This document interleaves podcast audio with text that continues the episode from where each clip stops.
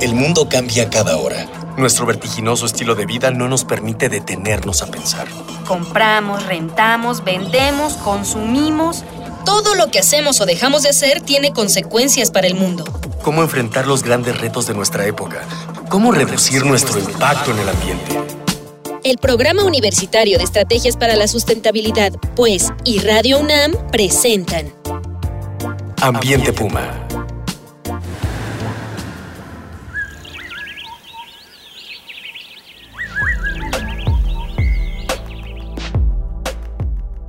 ¿Qué tal? ¿Cómo está usted? Eh, soy Mireya Imas, directora del programa de Estrategias para la Sustentabilidad de la UNAM, y le doy, como siempre, la más cordial de las bienvenidas a este su programa de Ambiente Puma voces, ideas y acciones sustentables. En la emisión anterior estábamos conversando sobre el fenómeno migratorio de la mariposa monarca, así como de las diferentes estrategias que se han puesto en marcha en nuestra casa de estudios conjuntamente con los gobiernos de México, Estados Unidos y Canadá y con organismos nacionales e internacionales para asegurar precisamente la conservación no solo de los sitios de invernación, sino también las rutas migratorias de este sorprendente insecto.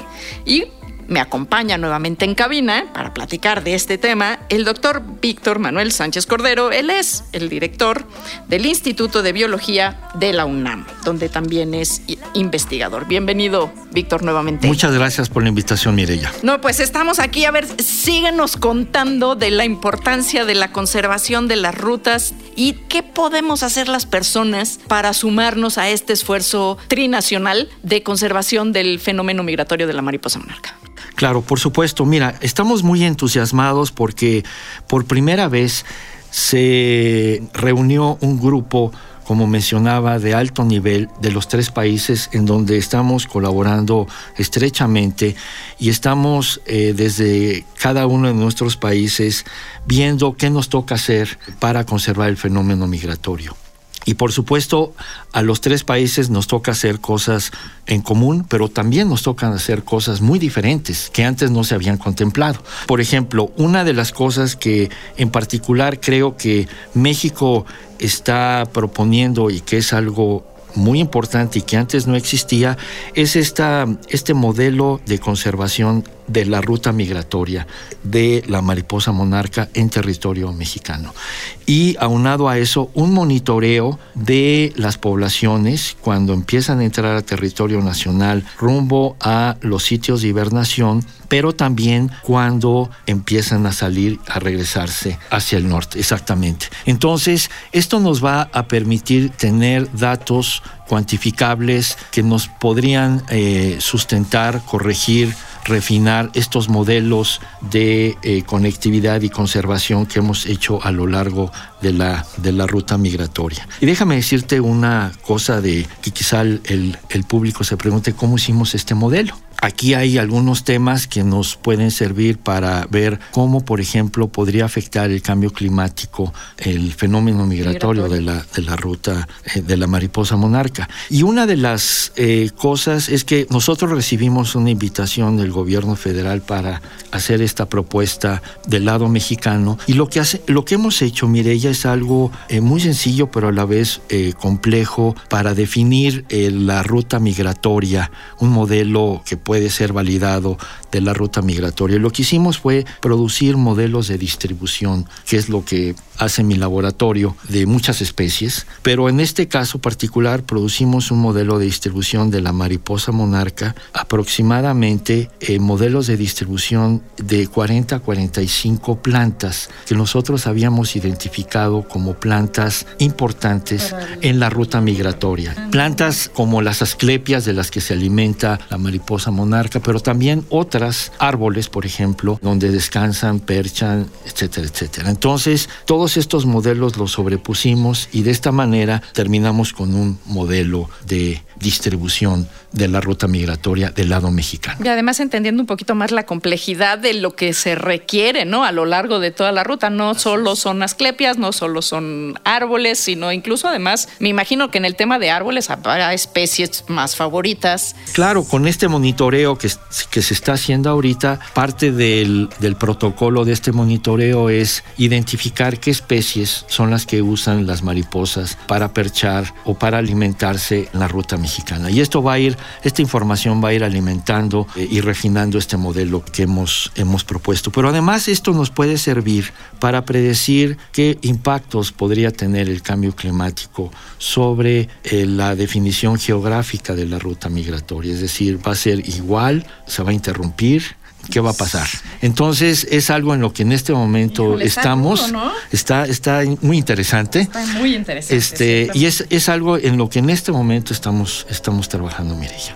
Sí, porque además ahí viene todo este tema que tiene mucho que ver con el cambio climático, que es el, el momento de floración de las plantas, ¿no? ¿Cómo va a impactar esto este, en los tiempos del calendario y cómo iba a impactar eso en los tiempos del calendario de las rutas migratorias, no solo de la monarca, sino de otras especies, ¿no? Así es. Entonces es, es parte de pues un protocolo de investigación en donde nuestro interés es predecir cómo va a afectar el cambio climático el fenómeno migratorio. Ese es todo un tema. ¿Y cómo, cómo están participando las comunidades humanas que están asentadas o que son dueñas y poseedoras de los terrenos en los que se cubre, por ejemplo, en la parte de México, la ruta migratoria de la mariposa monarca? De, manera muy afortunada porque como mencionábamos, es una especie emblemática, es una especie muy llamativa y es una especie que inmediatamente entra en el corazón de la sociedad. Es decir, eh, la gente la cuida, la gente la quiere conservar, hay una visibilidad enorme hacia este proyecto, no solamente en Estados Unidos, no solamente en Canadá,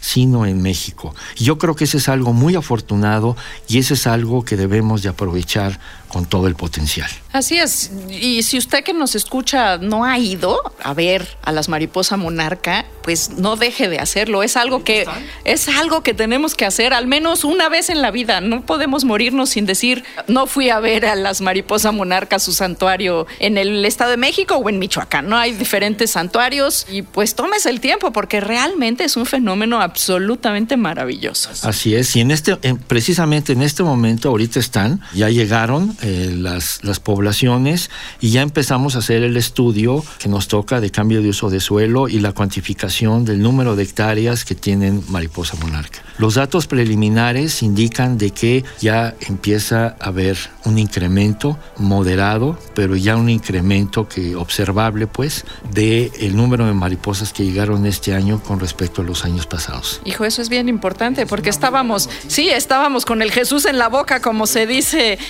este, coloquialmente. Bueno, usted que nos está escuchando, como siempre, le recordamos que eh, nos interesa mucho sus ideas, sus comentarios, así que pues es- los estamos recibiendo, como siempre, en el Twitter, en arroba UNAM Sustentable, en el Facebook, en Sustentabilidad UNAM, o bien en los teléfonos 5622 5212 13 o 14. Y recuerde que este espacio lo construimos entre todas y todos, así que sume su voz, sus ideas y sus acciones. Y bueno, hoy estamos regalando a las primeras personas que nos digan cuál es el nombre científico de la mariposa monarca. Lo dijimos en el primer programa, no lo hemos repetido en este, para que, pues a ver, ahí búsquelo rápido y nos lo dice. Y le vamos a regalar el libro Trabajar Juntos, Acción Colectiva, un libro de Potete Jansen y la Premio Nobel de Economía, nuestra queridísima y entrañable doctora Elinor Ostrom. Y seguimos aquí eh, platicando con el doctor Víctor Sánchez Cordero. Entramos ya al cierre de este programa sobre el vuelo de la, de la monarca. Y eh, Víctor, cuéntanos cuál es el, el papel que tienen hoy las herramientas informáticas y las bases de datos en los modelos de conservación. Mira, es, es, eh, es instrumental, es absolutamente estratégico. La fuente primaria con la que producimos estos modelos de distribución vienen de las colecciones científicas fundamentalmente. Entonces, como sabemos, el Instituto de Biología tiene las colecciones biológicas nacionales y una gran parte de la información que sacamos sobre eh, las localidades donde se han colectado las mariposas monarcas, así como las localidades donde se han colectado estas especies, estas 45 más especies de plantas entre malezas y árboles, eh, vienen de estas colecciones del Instituto, de eh, otras colecciones de la UNAM y otras colecciones internacionales. Entonces, esta parte de la bioinformática es instrumental, es esencial, indispensable para producir estas propuestas de conservación a través de modelos de distribución de especies. Entonces, pues en este sentido, la UNAM de nueva cuenta, pues toma este liderazgo, pues de manera muy seria y científicamente, pues muy sólida, creo yo. Eso es. Y en el programa, en la primera edición de este programa, nos comentabas de actividades de los ciudadanos. ¿Qué pueden hacer los ciudadanos para sumarse al proyecto de conservación de la ruta migratoria y del y de la mariposa monarca en nuestro Pues mira, los invitaríamos a visitar estos sitios web en donde, pues, bueno, podemos hacer muchas cosas, pero creo que una cosa que eh, es inmediata y además muy fácil de hacer es eh, invitar a pues la ciudadanía eh, a lo largo de esta ruta migratoria de la mariposa monarca que si ve una registra una mariposa que sospeche que es una mariposa monarca le toma una fotografía con el celular o una cámara o lo que sea y envíe esa fotografía a estos sitios web entonces al ingresar estas fotografías eh, se las envían a los expertos que identifican si en efecto es una mariposa es un ejemplar de mariposa monarca o no y de esta manera pues vamos a poder incrementar de manera pues literalmente logarítmica, exponencial, el número de registros de mariposa monarca a lo largo de nuestro territorio nacional. Y yo creo que esa sería una parte de ciudadanizar, socializar la ciencia. Y yo creo que ese es algo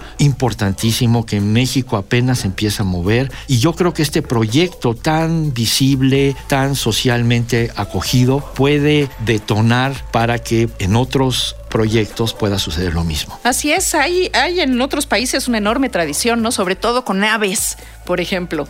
Pero también los, exacto, de aves, ¿no? Pero también lo podríamos generalizar para las plantas, ¿no? Porque pues sería una forma de multiplicar los ojos de los botánicos, de los eh, este de los biólogos en general, ¿no? De los que se dediquen a cualquier grupo este, ya sea animal o vegetal, este de verdad es maravilloso y yo creo que México, si usted recuerda y nos está escuchando, eh, es un país megadiverso, uno de los pocos países megadiversos del mundo. Pero y esa responsabilidad no solo recae en los biólogos, o sea, esa responsabilidad recae en las manos de todas y todos. Entonces, si usted se quiere sumar a estos esfuerzos, pues, pues ya sabe cómo. Y vamos a entrar, como siempre, al cierre de este, de este programa con nuestra sección de No hay pretexto esta se la aplicamos a todos los que pasan por aquí, Víctor, no creas que... Eh, es una sección en donde le pedimos, como usted ya sabe, a nuestros invitados, a que en una sola frase nos digan por qué no hay pretexto. Y en esta ocasión le vamos a preguntar al doctor Víctor Sánchez Cordero, ¿por qué no hay pretexto para que participemos en la conservación de la, de la migración de la mariposa monarca en México? Pues mira, no hay pretexto porque podemos hacer una cosa muy fácil. Bueno, dos cosas muy fáciles. Una, estar tomando fotografías de mariposas monarcas y enviarlas a estos sitios web para eh, de esta manera acumular información geográfica, eh, estratégica para eh, alimentar todas este, estas iniciativas de conservación. Y número dos, visitar los sitios de hibernación de la mariposa monarca. No hay pretexto para no hacerlo, es algo espectacular. Ver aquellos árboles llenos de mariposas monarcas es algo, es una experiencia de vida. Estos dos pretextos no los hay. Exacto. Este, de verdad, ¿eh? no importa lo que le hayan dicho, hay que vivirlo para creerlo. Esos árboles cuajados de mariposas son realmente toda una experiencia y de vida. No se le olvida a uno nunca jamás. Y bueno, pues finalmente todo tiene que terminar y pues este programa ha llegado a su fin y entonces pues le quiero agradecer como siempre, este, bueno, antes de agradecerle al equipo de trabajo, pues al doctor Víctor Sánchez Cordero por habernos acompañado en estos dos programas. Recuerdo que él es el director del Instituto de Biología de la UNAM. Muchísimas gracias, Víctor. Gracias, Mireya. Es un placer haber estado contigo.